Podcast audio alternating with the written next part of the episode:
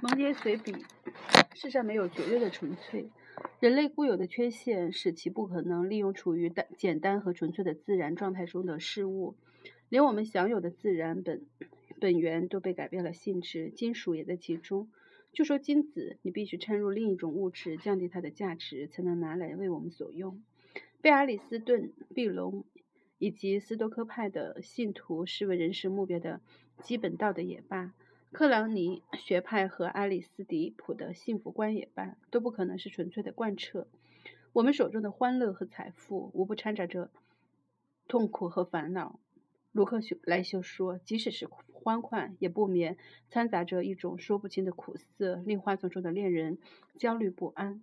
极度的快感，有点像呜咽和呻吟。人们不是也说有一种死去活来的感觉吗？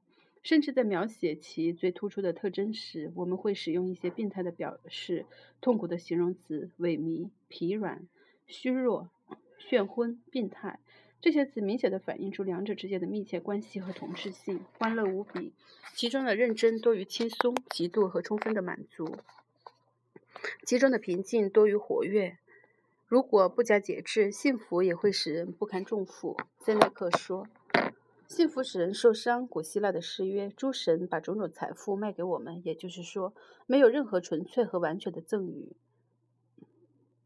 任何东西都是我们付出痛苦的代价买来的。痛苦和快乐，从本质上说是决然不同的两样东西，却通过说不清楚的自然关系连在一起了。苏格拉底说。苏格拉底说。神曾经试图把痛苦和快乐融合在一起，但是他的努力没有成功。最后想到一个办法，就是把他们的尾巴拴在一起了。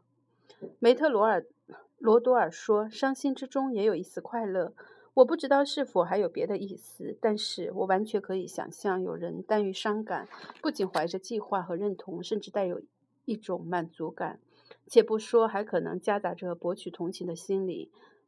在感伤之中，有一种愉快和甜蜜的味道在吸引和诱骗我们。世上不是有人把伤感当家常便饭吗？奥维德说，有一种催人泪下的快感。在塞内克的书信集里，有一个叫做阿塔尔的人，他说回忆故去的朋友是一件快事，正如陈年的葡萄酒带着一点苦味，又像又酸又甜的苹果一样。加图尔说，年轻的侍者先请我们喝陈年的法雷尔纳葡萄酒。接着，在我们的杯子里沾满了更苦的本地酒。大自然让我们见识到类似的混合。画家认为，同样的面部表情和皱纹都可以画成哭泣，也可以画成笑脸。确实，在笑脸或者哭笑、哭脸画成之前，大家不妨看看画家的创作过程，你们会感到疑惑。你们会想，画家到底要表达怎样的情感？本幅大笑往往夹带着眼泪。塞内克也说，任何痛苦都将得到补偿。我想象着一个可以随心所欲得到欢乐的人，假设他身体的每一个部分都可以获得像生殖行为一样的强烈快感。我觉得他将被幸福的重负所压垮。我会觉得他根本没有能力支撑如此纯粹、如此强烈而深入到身体每一部分的快感。说实话，如果真的遇到这种情形，他会逃跑，他会很自然地避开，就像避开一条布满泥坑和站不住脚的道路一样。当我在心里认真忏悔的时候，发现即使自己最大的优点都蒙着一层灰暗的色彩。我担心，柏拉图若若注意他最高贵的品质，我像别人一样真诚和衷心地尊重这种美德以及类似的其他美德。如果他注意的话，事实是他注意到了，他会发现其中也夹杂着跑调的地方，因为人是一个混合物，这是一种低沉的，只有他才能感觉到的杂音。不论何时何地，人都只能是一个斑驳杂乱的混合体。维护正义的法律也不可能不掺杂着某些不正义。柏拉图说，在法律中除去除任何缺陷和瑕疵的企图，无异于想砍掉许德拉愈砍愈多的脑袋。塔西佗说，任何捍卫公益事业的公共利益的伟大事业，都一定包含着对个人的不公。同样，在对待人生和处理公共事务方面。我们也可能在思想上出现了渴求纯净性和洞察力的情形。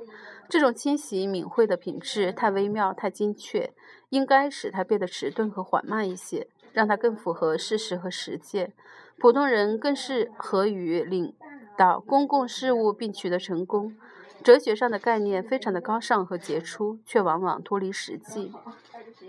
那种活跃的思想、灵活和激动的语言，往往使谈判陷入僵局。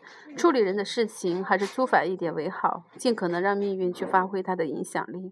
没有必要把事情照着那么光亮、那么细微、过于强烈的光线，加上事物本身的多样性，看久了不免看得眼花缭乱。反反复复研究相互矛盾的原因，最后他们的精神完全麻痹了。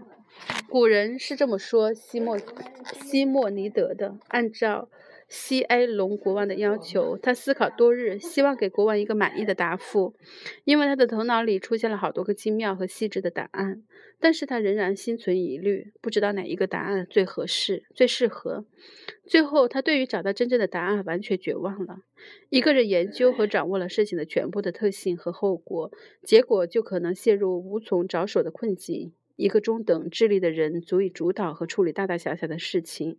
请注意，最优秀的财富管理人，也就也是说，最说不清楚他们什，他们为什么和怎么样功成名就的人，而那些夸夸其谈的人，全都一事无成。我认识一个夸夸其谈、说起勤俭节约就头头是道的人，经他的手，经他的手开下的金钱以年薪十万立福计。我还认识另外一个人，言谈或高见皆非常。非常人可及，看上去 谁都不如他机智和内行。然而说到真正说到实践，仆人们觉得他的言行简直判若两人。我得强调一句，不能排除运气不好的成分。